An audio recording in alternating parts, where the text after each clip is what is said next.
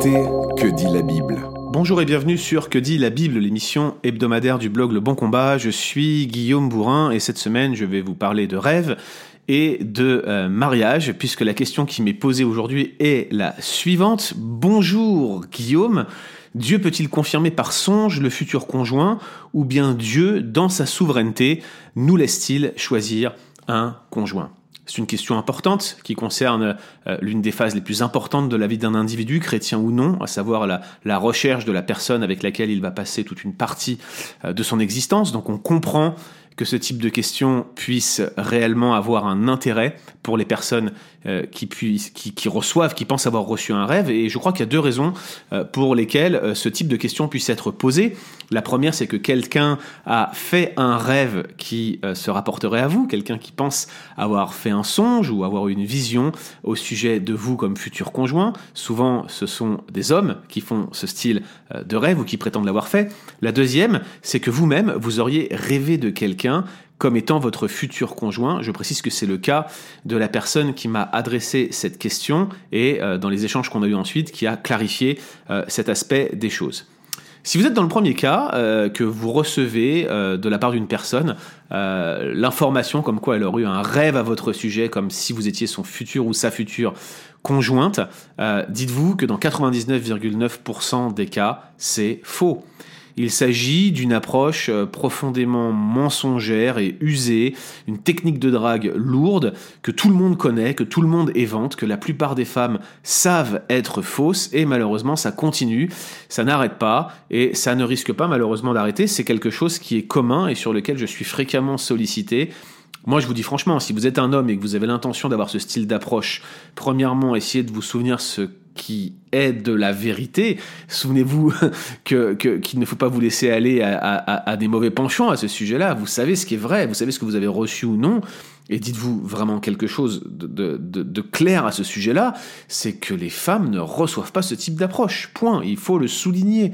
J'ai même envie de vous dire que si c'était vrai, quand bien même quelqu'un aurait reçu une révélation spéciale au sujet de son ou sa future conjointe, il se garderait bien de le dire, justement, pour ne pas être pris pour quelqu'un de mensonger ou de fou, il ferait preuve de sagesse et il repasserait ces choses dans son cœur avant de se précipiter à aller voir la sœur en question ou le frère en question pour lui en faire donc si une personne vient vous voir et vous parle de la sorte, eh bien souvenez-vous que c'est euh, à 99,9% pour ne pas dire 100% quelque chose de mensonger.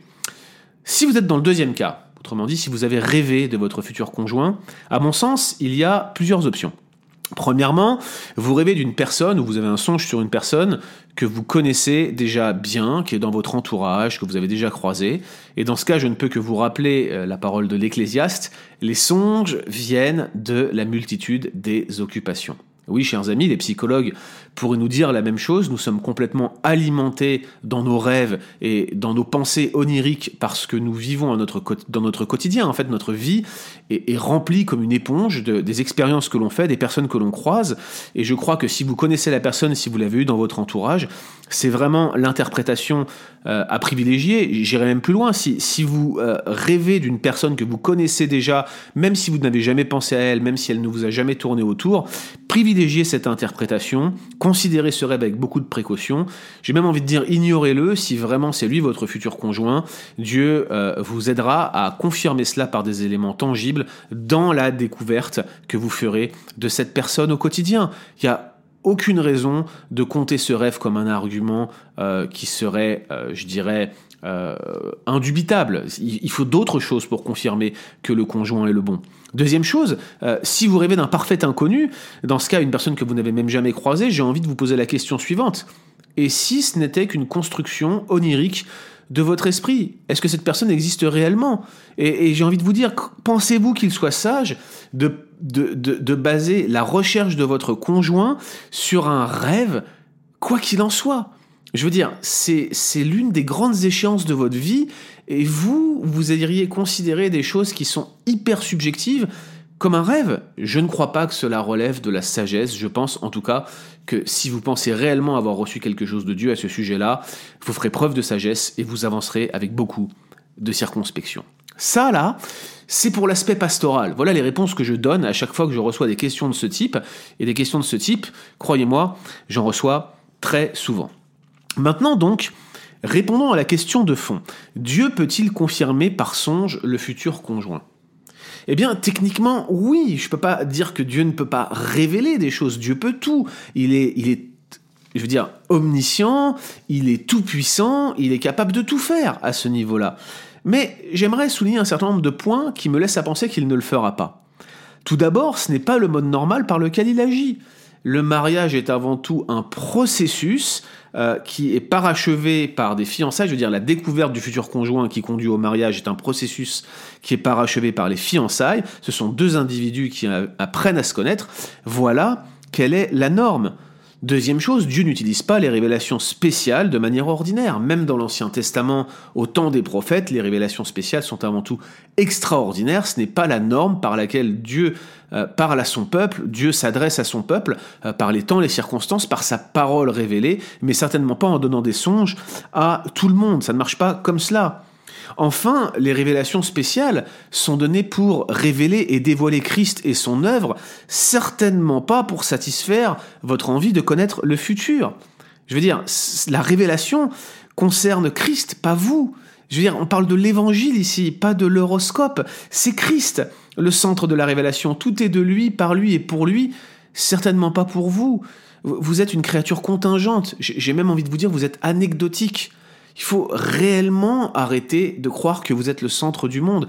Christ est le centre de la révélation et la révélation se porte sur lui, quelle que soit votre position en matière de dons spirituels, vous devriez vous souvenir de cela, Dieu est avant tout intéressé par la révélation de Christ et de son œuvre, votre mariage n'en est que secondaire et de très très très loin. Puis enfin, argument qui à mon avis fait taire tout débat à ce sujet-là, il n'y a dans la Bible aucun exemple de personne ayant reçu des révélations spéciales de son futur conjoint. Alors certes, vous pourriez invoquer Genèse 2, 24, où les temps et les circonstances sont disposés de manière spéciale pour Eliezer de Damas, probablement, qui était le, serviteur d'Abraham, envoyé en Mésopotamie pour trouver une femme à Isaac, son fils. Mais, mais regardez comment, au travers des circonstances qui sont disposées, le Damasénien agit avec beaucoup de sagesse et beaucoup de prudence pour voir si Dieu fait réussir son voyage. Et considérer sa prudence, alors qu'il n'a eu aucun rêve, aucune révélation, ni lui, ni Rebecca, ni Isaac d'ailleurs, c'est pas du tout comme ça que cela fonctionne. Ce qui se passe dans ce passage, c'est un modèle en matière de recherche de la volonté de Dieu. Beaucoup de sagesse, beaucoup de considération des circonstances et surtout un souvenir de ce qui constitue la promesse à l'époque, la promesse faite à Abraham, qui n'est d'autre que la parole de Dieu, la fameuse révélation spéciale, qui n'était autre que cette promesse de descendance, Christ qui allait arriver. Et si cette femme Rebecca par l'entremise de laquelle la promesse, la promesse de Christ est arrivée à son terme et à son œuvre. Elle a été un, nœud de transition, un lien de transition particulier euh, qui a conduit jusqu'à la naissance de Christ. Si elle-même n'a pas reçu de révélation spéciale concernant son mariage, pourquoi vous, chrétiens ou chrétiennes du XXIe siècle, vous en recevriez? Je crois qu'il faut absolument, absolument abandonner l'arrogance là-dessus. Il n'y a aucun exemple de révélation spéciale de futur conjoint dans la Bible. Par contre, dans mon entourage, j'en ai des dizaines. Expliquez-moi, cherchez l'erreur.